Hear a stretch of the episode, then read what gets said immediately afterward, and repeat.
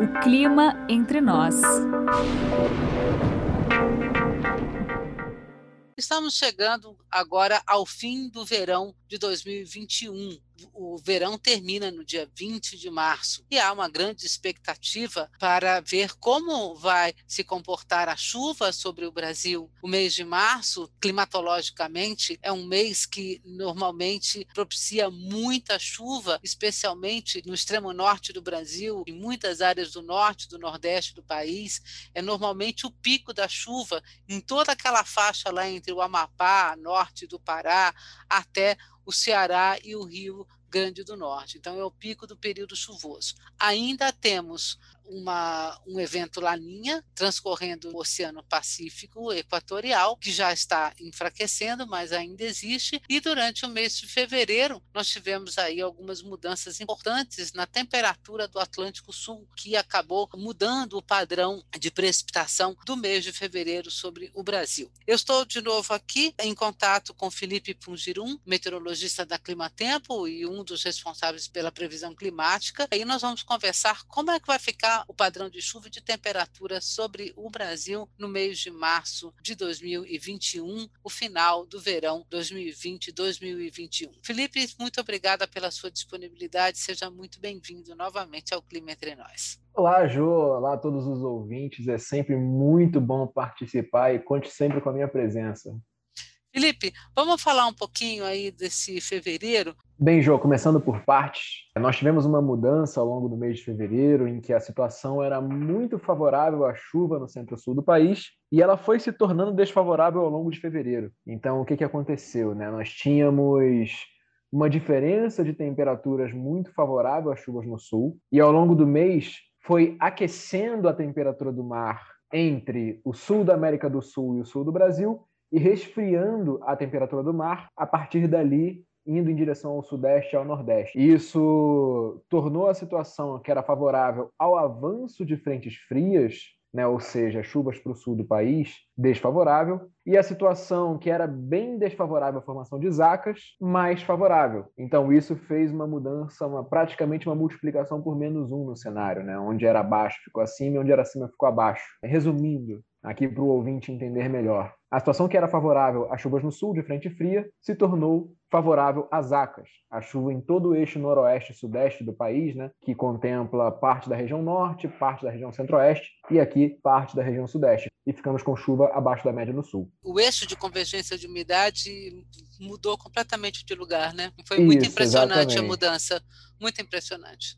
Vamos começar então falando, acho que de uma das situações mais graves que a gente tem é a seca no sul do Brasil. Tivemos até um janeiro razoável, mas fevereiro faltou muita água, né? O que, que se pode esperar agora para o mês de, de março de 2021 para a região sul do Brasil? E respondendo à sua pergunta, Jo, depois dessa breve explicação de fevereiro, agora a partir de março já dá para notar algum resfriamento em pequenas áreas próximas ao sul do país, que nos deixa com uma configuração mais próxima à que tínhamos em janeiro.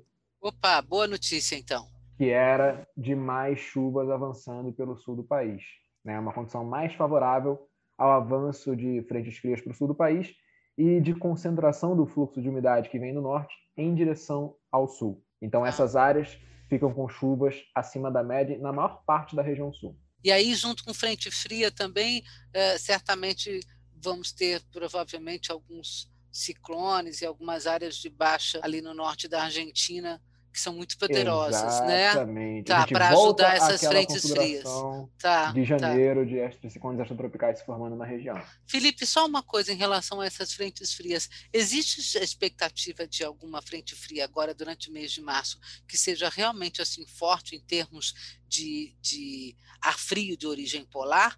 Ou são simplesmente frentes que vão conseguir chegar ao sul, mas é, elas vão uh, iniciar esses processos de baixa e não necessariamente vão trazer essas massas tão intensas para o interior do continente? Por enquanto não, Ju. Eu estou guardando essas frentes mais para abril. Bom, então nós temos aí uma boa notícia em relação ao sul do Brasil.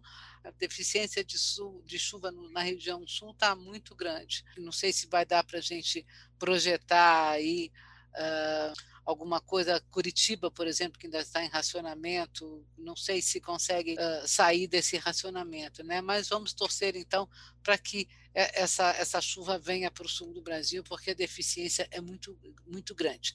Vamos entrar na região sudeste, e aí nós tivemos o seguinte: passamos um fevereiro aí com vários eventos de chuva volumosa e até problemas de novo com chuva no centro norte leste de Minas, o norte do Rio, Espírito Santo, e faltou muita chuva aqui em São Paulo. Tivemos, claro, alguns temporais, inclusive na região da Grande São Paulo e tal, mas assim, na média sem chuva. As pancadas aconteceram, mas teve uma grande irregularidade, né? E não teve um prejuízo tão grande essa, essa chuva abaixo da média aí em fevereiro. É isso mesmo? O é, prejuízo está no... sendo mais em termos de renovação de estoque de água em manancial e não propriamente para a agricultura? É, Jô, no, no geral, né, para a agricultura do Sudeste não houve grandes prejuízos, né? não só para o ah. estado de São Paulo, mas para o Sudeste de, de forma geral. Uhum. É, não houve grandes prejuízos. O que preocupa no contexto de balanço hídrico são um pouco né, os reservatórios da bacia do Rio Grande e da bacia do Paranaíba. Tem caído água nos mananciais a fio d'água, né, onde nós temos postos que não postos de geração de energia elétrica que não têm reservatórios. A água cai e gera energia, mas os, os grandes pontos que são reservatórios, seria a bacia do Rio Grande e a bacia do Paranaíba, não tem caído tanta água assim, né? A gente passou por um período úmido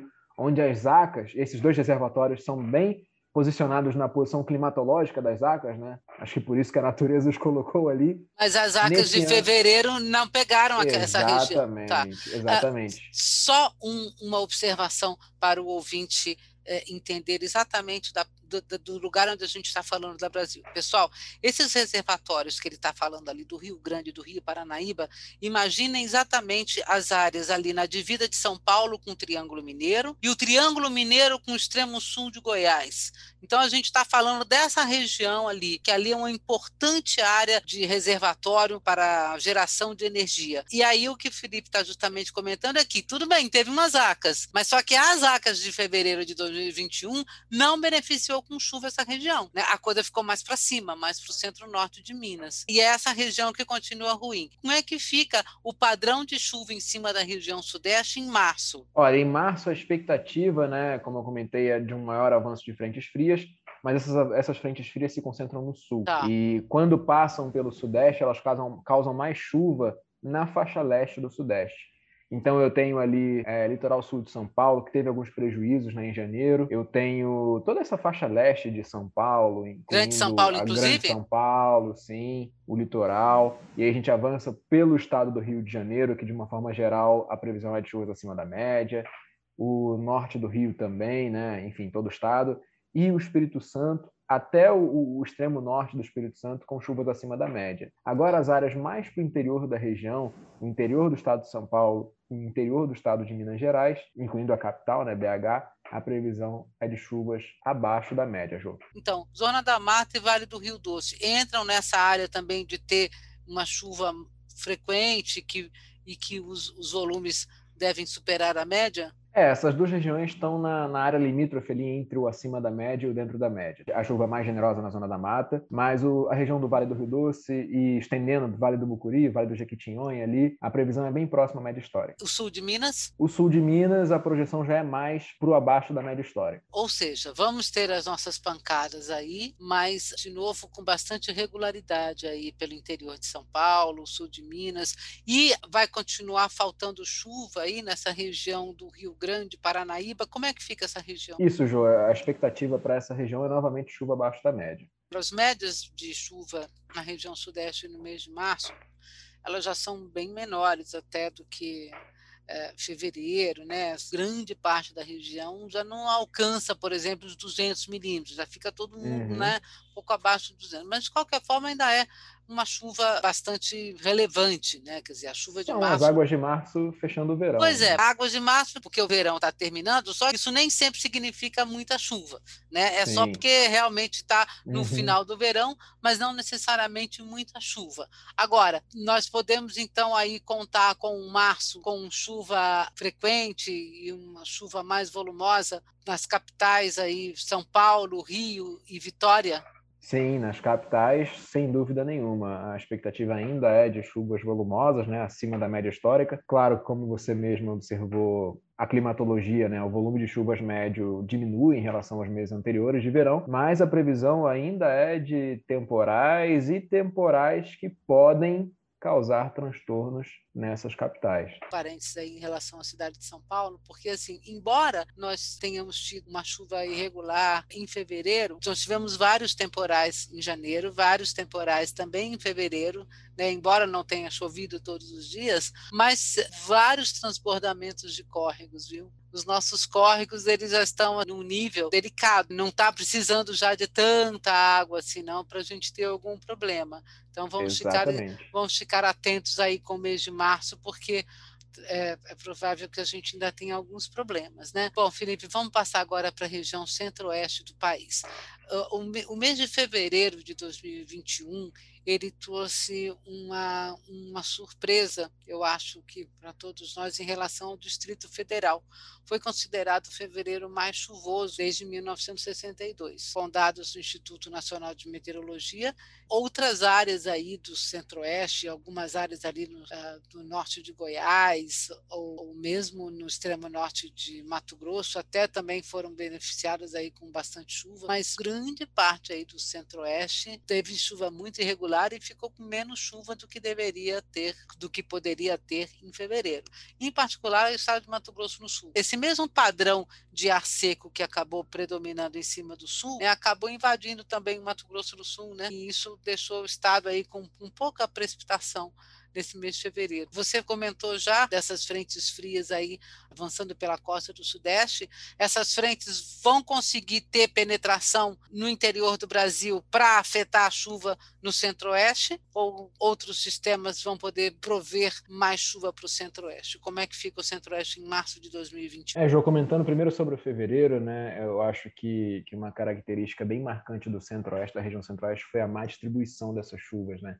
Enquanto algumas áreas nós tivemos muita chuva, outras áreas tivemos poucas chuvas. Inclusive, houve problemas logísticos né, para escoar a safra, né, para levar os grãos do, do, da área de produção até os portos brasileiros. Isso, algumas então, áreas. Muitos problemas logísticos. É, das estradas chuva, em né? Mato Grosso, né, assim, Sim. completamente enlameadas. Nossa, só revela um pouco mais os nossos problemas de infraestrutura, é, a né? precariedade, né, da Exatamente, nossa, da, da nossa infraestrutura, exatamente, de transporte. É. E isso foi uma característica bem peculiar desse fevereiro, né, essa má uhum. distribuição. Uhum. A expectativa para o março ainda é de uma má distribuição, né? Diferente do que foi o fevereiro, a previsão é de que grande parte do Mato Grosso do Sul fique com chuvas acima da média, principalmente as áreas no centro-sul do Mato Grosso do Sul. E aí, incluindo Campo Grande? Incluindo Campo Grande. Tá, ok. E aí, acompanhando todo esse vetor de umidade, né, todo esse fluxo de umidade que vai para a região sul do país, as áreas mais a centro-oeste do Mato Grosso, passando pelo Mato Grosso do Sul, né, pela faixa central do Mato Grosso do Sul e contemplando todo o sul do Mato Grosso do Sul, com chuvas acima da média. Agora, quando a gente caminha para uma área mais a centro-leste do Mato Grosso, Goiás e Distrito Federal, aí eu já falo para você em chuva abaixo da média histórica. Dá uma rebatida em relação a fevereiro, né? Isso, exatamente. Felipe, é, essa região ali de Cuiabá, Rondonópolis, Cáceres, né? Foi uma região que não teve aí, assim, muita chuva em fevereiro, não. Como é que fica essa região aí, para a gente fechar o centro-oeste?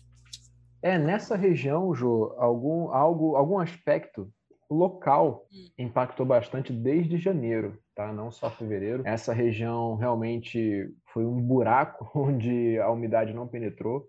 Uhum. É, todo o fluxo de umidade que escoa em direção ao sul do país, mais para janeiro, né? Agora comentando porque foi bem intenso esse fluxo para o sul do país em janeiro, acabou não, pass não passando ali pela região entre Cuiabá e Rondonópolis. Em fevereiro, realmente faltou umidade na região e para março, a previsão é de finalmente chuvas próximas à média e até superando essa média histórica. Tá, ok. Então vamos esperar aí mais chuva para a região de Cuiabá. Nesse... Lembrando que essa média já é bem mais baixa, né? Como a gente comentou lá na região é, sudeste. É. essa média já é bem mais baixa em março. Que nesse caso aí da região no sudeste e centro-oeste, a gente sabe que são duas regiões que têm um regime de chuva muito bem marcado, né? Quer dizer, quando começar a avançar pelo outono e depois do, no inverno, aí adeus, né? Aí realmente a chuva ah, para mesmo, assim. Então é, é preciso que tenha essa, que a gente consiga acumular essa água no verão, né? Vamos passar, Felipe, para a região norte do Brasil. No norte do Brasil, ah, em fevereiro de 2021, nós tivemos alguns episódios bastante relevantes. Na região do Acre, muita água em um estado que, ah, antes de fevereiro acabar, já estava tendo problemas com enchente. Né? Então, toda aquela região ali do sul do Amazonas, né, que recebeu grandes volumes de chuva, né, voltou a chover com bastante força em cima do Tocantins, aquela região toda ali de, de Belém, de Marabá, de Tucuruí, né? aquela área toda recebeu também bastante chuva. Qual a expectativa para a chuva em março de 2021? Lembrando que áreas como o Amapá e o norte do Pará têm, no mês de março, o pico do seu período chuvoso. É, Jô, primeiro comentando ali sobre o Acre, né, sobre essa área mais no extremo oeste do país, Realmente a gente teve a Alta da Bolívia sentada nessas regiões ao longo do mês de fevereiro, e a Alta da Bolívia é um sistema que responde à quantidade de convecção, então simbolizou bastante ali que toda essa a, a, a termodinâmica dessas áreas estava, esteve muito ativa durante o mês de fevereiro. Para o mês de março, a previsão, e agora falando especificamente para o Acre, é de chuvas abaixo da média, finalmente, né? O pessoal lá tem sofrido bastante com as chuvas. Sim, sim. Mas para áreas próximas e ainda nesse extremo oeste do país, como o estado de Rondônia, o oeste do Amazonas, a previsão ainda é de chuvas acima da média. Então nós ainda temos uma situação delicada aí, porque os sim. rios do Acre ainda poderão ser alimentados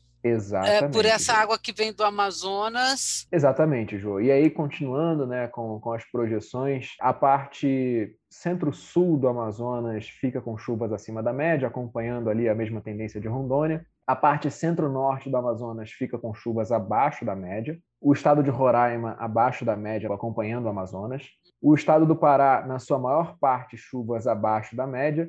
E o Amapá com chuvas acima da média. Né? O Amapá tem sido alvo das ECIT, ah. né? é, essas ECIT acima da sua posição histórica, tem deixado o estado do Amapá com intenso, toda hora, né, com intenso fluxo de convergência de, de ventos por causa das ECIT, e a previsão é de que continue assim, que as ECIT continue ao norte da sua posição climatológica. Apesar disso, Jô, ainda esperamos alguns pulsos das ECIT mais ao sul, né? a gente sabe que existe a sua posição média ali ao longo do mês, mas ela dá alguns saltos, né? É, é, a gente olha as imagens de satélite dia a dia, ela dá alguns saltos mais ao sul, alguns saltos mais a norte, e esses, nesses momentos, esperamos sim temporais associados a ela, por exemplo, ali na região de Belém, abrangendo mais um pouquinho ali o estado do Pará, por exemplo. Mas, falando sobre médias, o Amapá fica assim com médias de chuva, com, com previsão de chuva acima da média, mas o Pará, de forma geral, abaixo da média. Ou seja, nós estamos falando que o pico do período chuvoso vai ter um, é um mês que vai ter menos chuva do que poderia ter.